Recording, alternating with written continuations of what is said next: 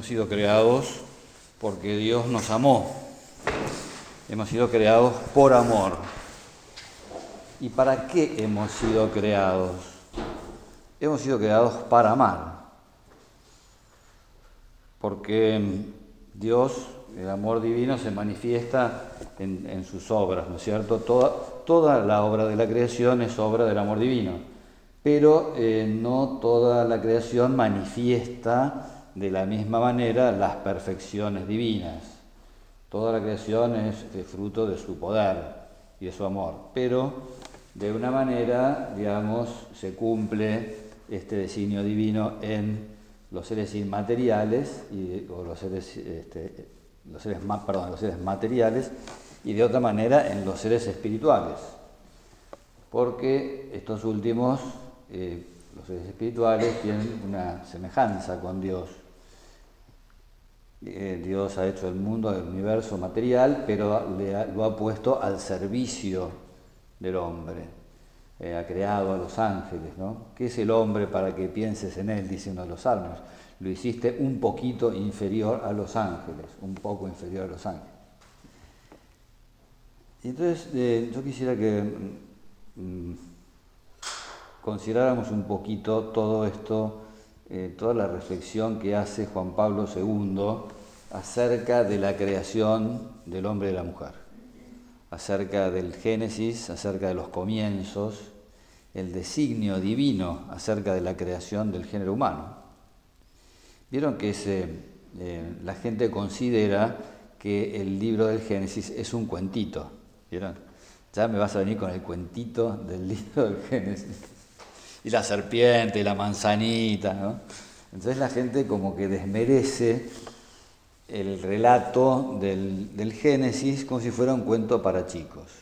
Es decir, los chicos no entienden nada del libro del Génesis y nosotros que no sabemos teología tampoco entendemos nada del libro del Génesis. Pero viene un sujeto como Juan Pablo II que sabe, que es santo y que es teólogo y que ha meditado y estudiado el tema y nos dice unas cosas maravillosas.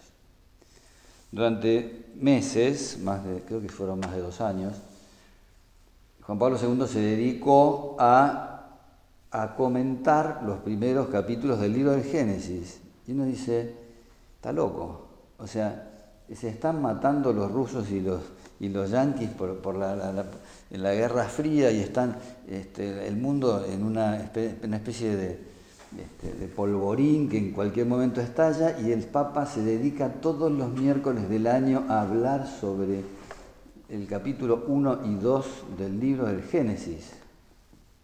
¿Qué hace este tipo? Este tipo está preparando un, un artefacto explosivo que cuando, que cuando explote va a ser realmente una maravilla porque va a iluminar esa razón de ser de la humanidad eh, y nos va a arrojar mucha luz acerca de la dignidad del ser humano. Bueno, eh, ¿por qué el Papa empieza hablando de los orígenes? Porque en los orígenes es donde está el designio divino y en donde de alguna manera se nos habla precisamente de esa dignidad. Al principio creó Dios al hombre, lo creó a su imagen y lo creó varón y mujer. Y entonces él inaugura lo que se llama la teología del cuerpo. Es una teología que eh, no, estaba desarrollada, nadie se había puesto a pensar y a meditar desde el punto de vista divino qué es lo que significa el cuerpo, que es eh, alguna partecita importante de nuestra vida. es algo así como toda nuestra vida sobre la cual uno no había este, nunca hecho una reflexión de tipo teológico. Es decir, la teología es la disciplina que estudia a Dios. Punto. Entonces, en la medida en que nosotros nos parecemos a Dios, en esa medida nosotros somos estudiados por la teología. La teología tradicional decía, nosotros somos imagen de Dios porque Dios es espíritu y entonces esa parte espiritual que hay en nosotros es a semejanza divina. Esa era la teología de la semejanza divina eh, de Dios, del hombre con Dios. Nos asemejamos a Dios porque tenemos un espíritu y Dios es espíritu. Bueno, este aquí que Dios también se encarna. es, todo, un tema ese, ¿no? La encarnación del verbo, ya lo vamos a hablar. Vamos a hablar de, todo lo que eso conlleva, o de parte de lo que eso conlleva. Pero, eh, claro, nosotros hemos sido hechos imagen no de, no de Adán. Adán era, una, era un prototipo, Adán era una cosa medio trucha, es decir, era, como, la, como la primera prueba, era como un borrador de lo que es el hombre verdaderamente. ¿no? O sea, el verdadero hombre es Jesucristo. El hombre a cuya imagen hemos sido hechos es Jesucristo. Es el Dios hombre, hemos sido hechos a imagen del Dios hombre. Hemos sido hechos a imagen de un Dios que no, no nos ruisti virgini suterum, dice el, el ¿no? No te, no te horrorizaste de meterte en las entrañas de una mujer para venir a redimir al hombre. Bueno, entonces eh, ahí empieza eh, eh, con, el, con, el, primer versículo, ¿no? ahí empieza esa, teología de Juan Pablo II. Al crearlos varón y mujer, Dios los crea a su imagen y semejanza. Y los italianos dirían mo. No sé si ustedes conocen la mentalidad italiana. Mo es una expresión de estupor, es decir, ¿Qué, quieres decir con todo esto? ¿De dónde, ¿De dónde sacás esto que estás diciendo? ¿Qué significa esto que estás diciendo? En la tuerca diría, ¿ma dónde lo encontraste escrito? si se acuerdan del personaje, de esos personajes, ¿no? bueno, se ve que Juan Pablo II lo, sabe discernirlo, de algún lado lo saca, ¿no? ¿Y por qué dice? Si en Dios no hay sexualidad, si en Dios no hay corporidad, si no hay corporidad tampoco hay sexualidad. ¿Qué tiene que ver que los haya creado hombre y mujer con la imagen de Dios? Bueno, y entonces aquí es donde viene la genialidad de Juan Pablo II, ¿no? Eh, ¿Por qué? Porque Dios al crearlos varón y mujer los crea, los, los crea para la comunión de personas. Y Dios es comunión de personas en el amor. ¿Cómo, se define Dios a sí mismo? ¿Cómo se autodefine Dios? Dios es amor. Es la única palabra que define lo que Dios es. Y no es una palabra inventada por el ser humano. El mismo San Juan lo dice así, ¿no? O sea, está revelado por el mismo Dios. Dios es amor. El mismo Dios nos dice qué es Él. Y nosotros sabemos que Dios es Padre, sabemos que Dios es Hijo, sabemos que Dios es Espíritu Santo. Sabemos que no son tres dioses, sino que es un solo Dios. Yo no pretendo explicarles todo, eh, el tratado de Trinitates. Nosotros estudiamos 45, 45 eh, clases, un tratado de 45. Yo lo tuve que dar tres veces esa materia. o dos, no, me parece que fueron dos. Las aprobé las dos veces, ¿eh? pero lo que pasa es que las autoridades, este, no sé qué libro armaron, tuve que rendir dos veces la misma materia. Por supuesto que no entendí nada, o sea, el misterio es absolutamente misterioso. Ni tampoco yo pretendo desvelar el misterio como en general todas las cosas que uno intenta decir, nunca se elimina el misterio, ¿no? Lo que, nosotros podemos hacer es intuir un poquito del misterio. Una de las cosas que dice la teología es que en Dios no hay tres sustancias, sino una sola. Si hubiera tres, si hubiera tres seres sustanciales, si hubiera tres seres que subsisten cada uno en sí mismo, habría tres dioses. Nosotros no creemos en tres dioses, creemos en un solo Dios. Lo que hay, lo que cada una de las personas es una relación. Es decir, eh, y ninguna de las tres personas existiría si no existiera la otra. Entre los seres humanos, eh, primero existe eh, un ser humano, un hombre, digamos, que antes de ser padre ya es hombre. Y después de ser hombre, empieza, cuando le viene un hijo, empieza a ser padre. Bueno, la Trinidad no es así. No existía un Dios que antes no era padre y que en un momento empezó a ser padre. No. Dios es padre desde el principio porque desde el principio engendra al Hijo. Eh, y el Espíritu Santo es Dios desde el principio porque desde el principio y desde siempre, desde toda la eternidad, el Padre y el Hijo se aman. Es decir, que el, Padre es la relación de paternidad, el Hijo es la relación de filiación y el Espíritu Santo es la relación de expiración. ¿Verdad que no entendieron absolutamente nada? bueno, es decir, eh, es difícil, pero es una explicación que es así. Eh, esto afecta a la relación mismo de lo que es una persona, o sea, el mismo concepto filosófico de persona se ve afectado por, esta, eh, por este estudio de la Trinidad. El Padre continuamente se está dando al Hijo, el, Hijo continuamente se está dando al Padre, esa entrega, esa comunión, ese estar el uno adentro del otro, el uno eh, comunicándose continuamente con el otro, eso es, eso es Dios. Dios es la corriente de amor que circula entre las tres personas la comunión de personas. Bueno, el ser humano está hecho a semejanza de Dios, está hecho para amar. Em, fíjense, la misma noción de persona, por tanto, les Dios se ve afectada por esto. ¿no? Eh, ¿Se acuerdan la definición de Boesio? Boesio era un teólogo, filósofo y teólogo del siglo volvemos a la misma historia de un siglo, eh, no sé, el 10 o el 11, una cosa así. Eh, y era, entonces la definición era em, individuo, eh, ¿cómo era? Em, natura, ¿se acuerdan ustedes de la definición de Boesio? hacía referencia a, a, la condición intelectual, ¿no? Sustancia individual de naturaleza racional, sustancia individual de naturaleza racional. Eso era una persona, sustancia individual de naturaleza.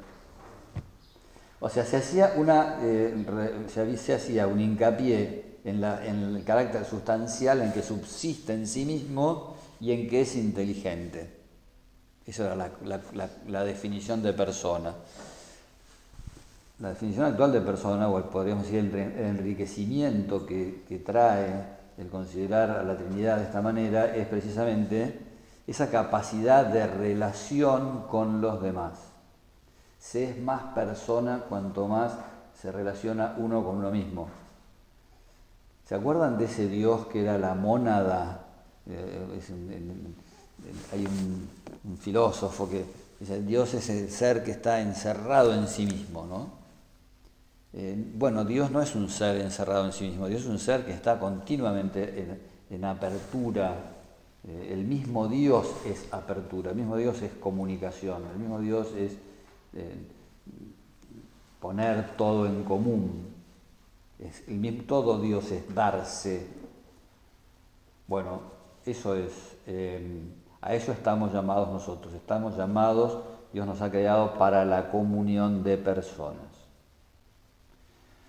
Supongo que los ángeles están llamados a lo mismo, pero nosotros no somos ángeles. Non siamo angeli in volo venuti dal cielo, ma gente comune que ama davvero. Laura Pausini. No somos ángeles, no somos eh, espíritus puros. Y no siendo espíritus puros, hemos sido hechos a semejanza de Dios. Y si hemos sido hechos a semejanza de Dios, todo lo que hay en el ser humano, todo lo que Dios ha creado es bueno. Vio Dios que era bueno cuando había hecho. Vio Dios que era bueno el alma del ser humano y vio Dios que era bueno el cuerpo del ser humano. Y lo hizo para, para esa finalidad, para amar. No lo hizo para, por un motivo decorativo.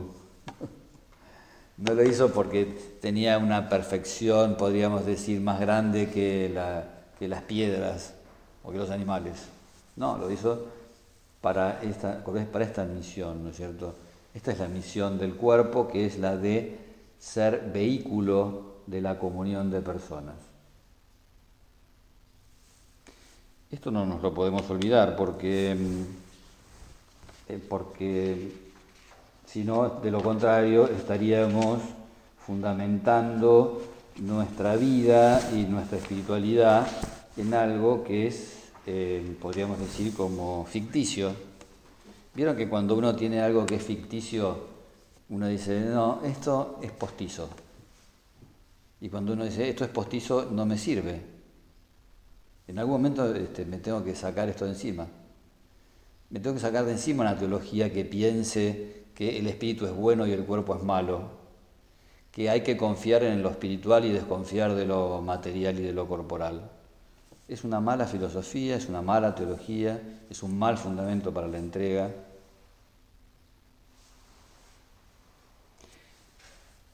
Eh, yo me gustaría citar a Juan Pablo II literalmente, pero no traje, el, no traje el material, no traje los libros, pero ustedes lo pueden constatar, ¿no?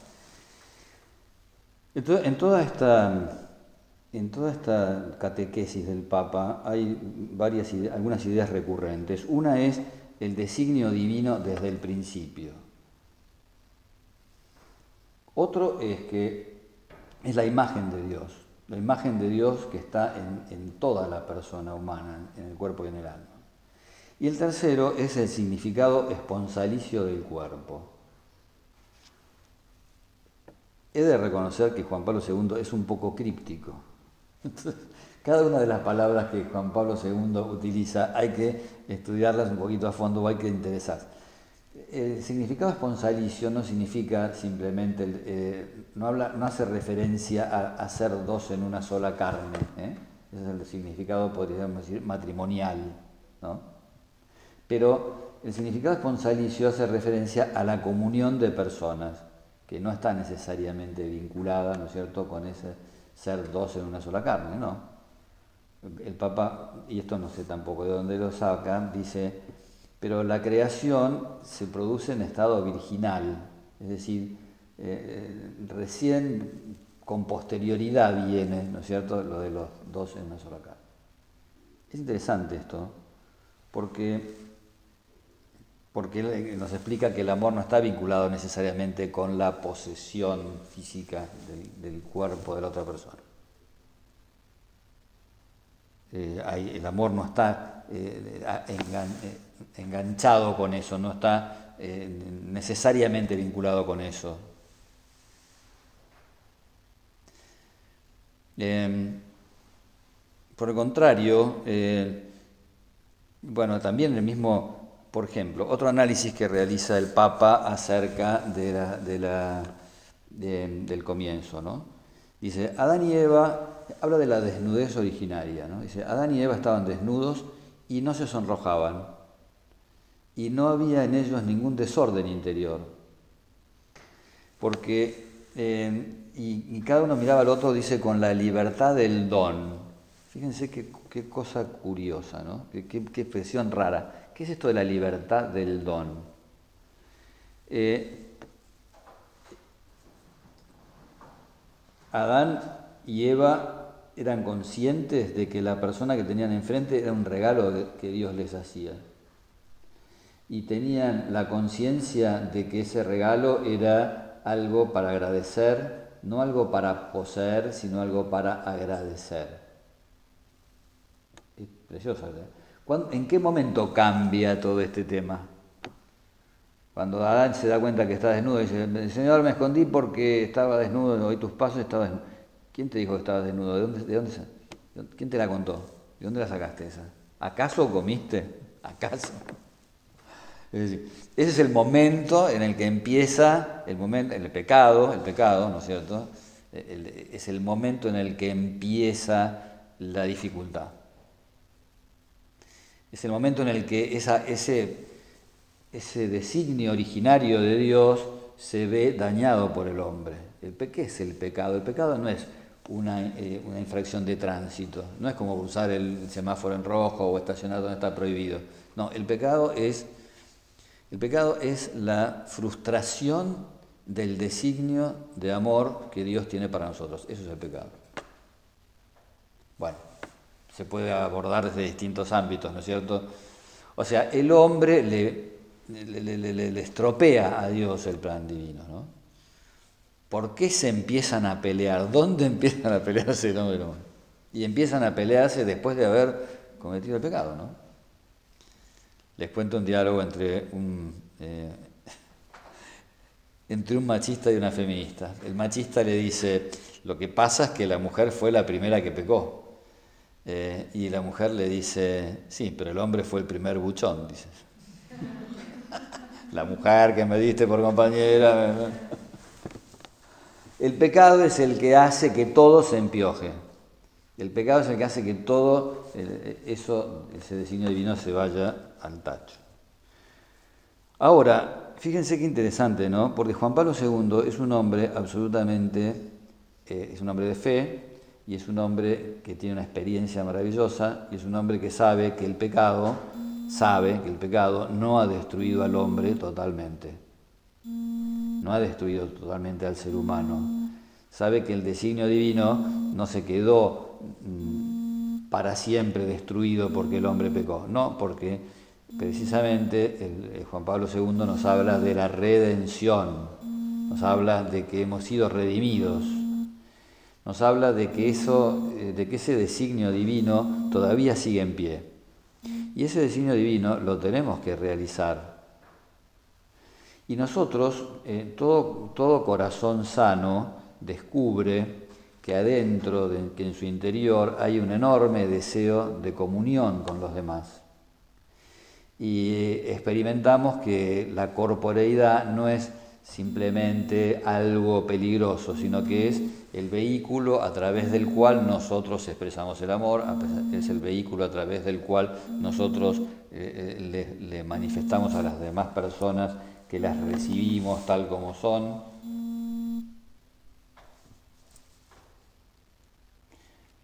Hay un libro que está escrito por una señora, una médica polaca, que conoció a Juan Pablo II. Juan Pablo II le cambió la vida. Esta mujer estaba en la resistencia era, contra los nazis, fue eh, tomada prisionera, fue a un campo de concentración, em, vio, en ese, vio en el campo de concentración todas las cosas más tremendas que puede ver un ser humano, descubrió eh, lo que es el egoísmo, lo que es la denigración de la, vida y, del, la falta de respeto por, Bueno, esta mujer vio tantas cosas, ella, misma fue víctima de experimentaciones que hicieron los nazis, se le hicieron operaciones y tuvo que a lo largo de su vida em, eh, sufrir las consecuencias de todos esos experimentos. Ella dice que había, había perdido toda fe en la bondad del corazón humano. O sea, la, experiencia del dolor había hecho que perdiera la fe en, la capacidad del hombre para hacer el bien. Y además dice, bueno, ella era, ella era, una mujer cristiana, pero, pero iba, por ejemplo, pues sobrevivió al campo de concentración, y iba, por ejemplo, a, ver, a hablar con otros sacerdotes, y, los sacerdotes no la entendían, porque no, eh, quizás no eran conscientes de, la crueldad que ella había experimentado, no se daban cuenta hasta qué punto toda la experiencia que ella había tenido la había destruido interiormente, hasta que conoció a Carol Boitila, que dice que además cuando, se, cuando él descubrió que ella había estado en, este campo, en los campos de concentración, eh, le decía, ¿no? Eh, vos has tenido que soportar lo que hubiera tenido que soportar yo, es decir, la, miró con, la miraba con un enorme respeto porque le daba la impresión de que ella había sufrido lo que a él le hubiera tocado sufrir. O sea, ¿por qué te tocó a vos y no me tocó a mí?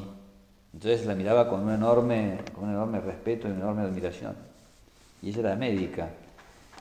Entonces para ella todo lo corpóreo era muy fuerte, todo muy fuerte. y como víctima que había sido, como había experimentado en su propio cuerpo toda esa maldad, y cómo ella era consciente de que tenía que llevar salud y que tenía que ayudar también a, las personas en la fe.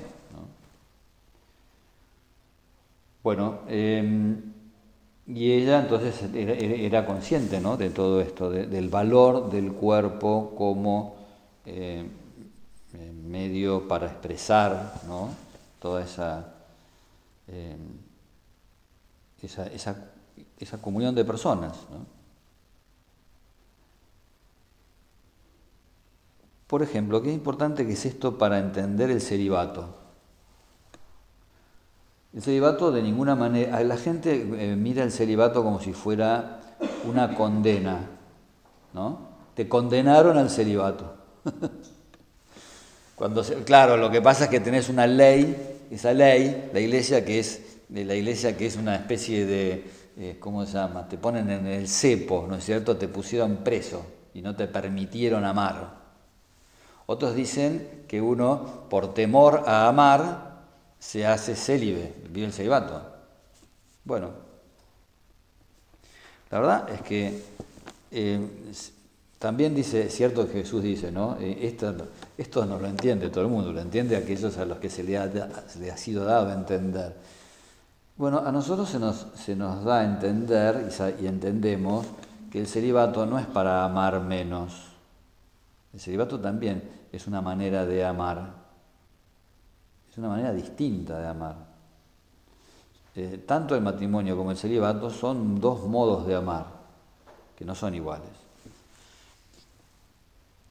Hay unas palabras de Benedicto XVI que a mí me recopan. Eh, fíjense, y habla de la, de la Virgen y de San José, ¿no?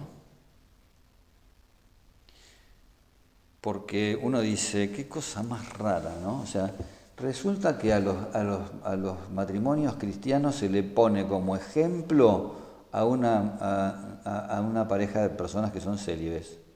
Y a los célibes se les pone como ejemplo a una pareja que está casada. ¿Cómo viene acá la bocha? Acá hay algo, algún misterio, ¿no es cierto?, de lo cual nosotros tenemos que algo que aprender, ¿no? Eh, fíjense lo que dice Benedicto XVI. Os invito a dirigir la mirada a San José. Él aceptó unirse a esta historia que Dios había comenzado a escribir en el seno de su esposa. Acogió el misterio que había en ella y el misterio que era ella misma. La amó con ese gran respeto que es el sello del amor auténtico. San José nos enseña que se puede amar sin poseer. Fíjense, son 1, 2, 3, 4, 5, 6 renglones de Benedicto XVI. Pero nos está tirando una onda francamente muy buena. O sea, eh, nosotros no hemos elegido el camino del celibato para amar menos o para no amar. No, no. Hemos lo elegido, lo hemos elegido para amar de otra manera, desde, digamos, eh, desde otro desde otro ámbito, ¿no es cierto? Pero este es el ámbito en el cual nace el Hijo de Dios. Ahora vuelvo a Juan Pablo II, esto sí, esto sí que lo tengo literal porque lo copié en una ficha. Y les pido, bueno, es probable que se hayan este, distraído en esta meditación. Bueno, no se distraigan ahora, dice así. dice así Juan Pablo II.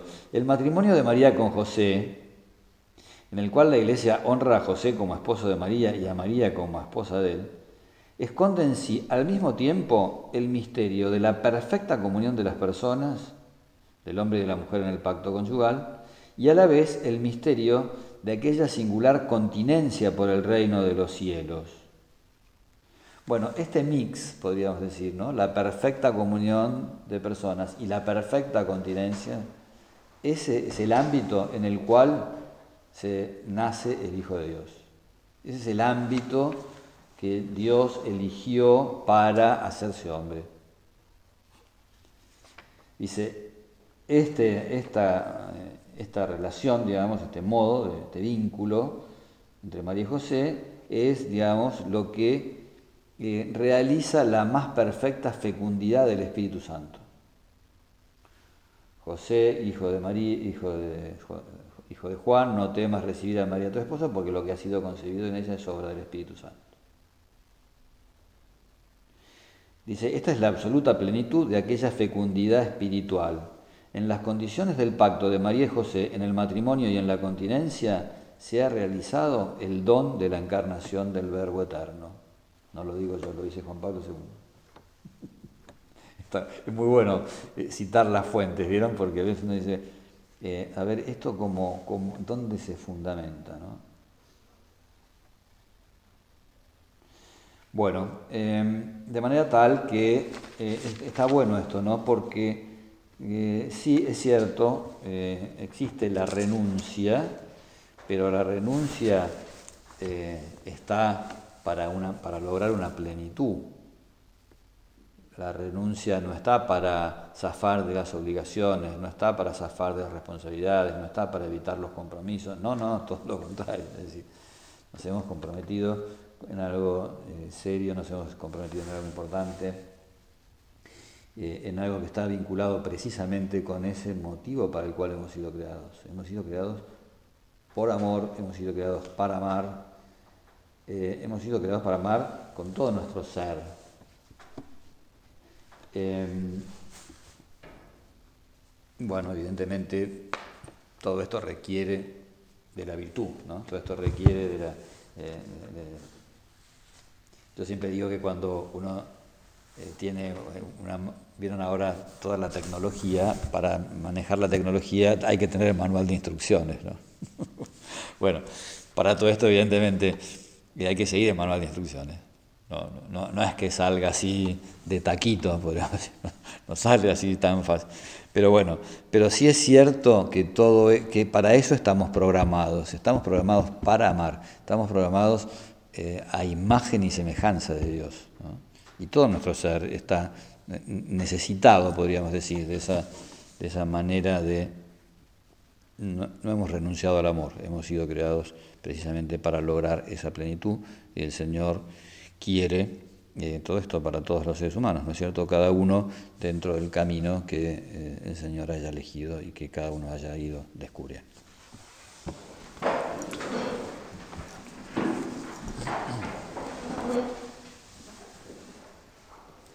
Te doy gracias, Dios mío, por los buenos propósitos, afectos e inspiraciones que me has comunicado en esta meditación. Te pido ayuda para ponerlos por obra Madre mía Inmaculada, San José mi Padre y Señor, Ángel de mi guarda, intercedan por mí.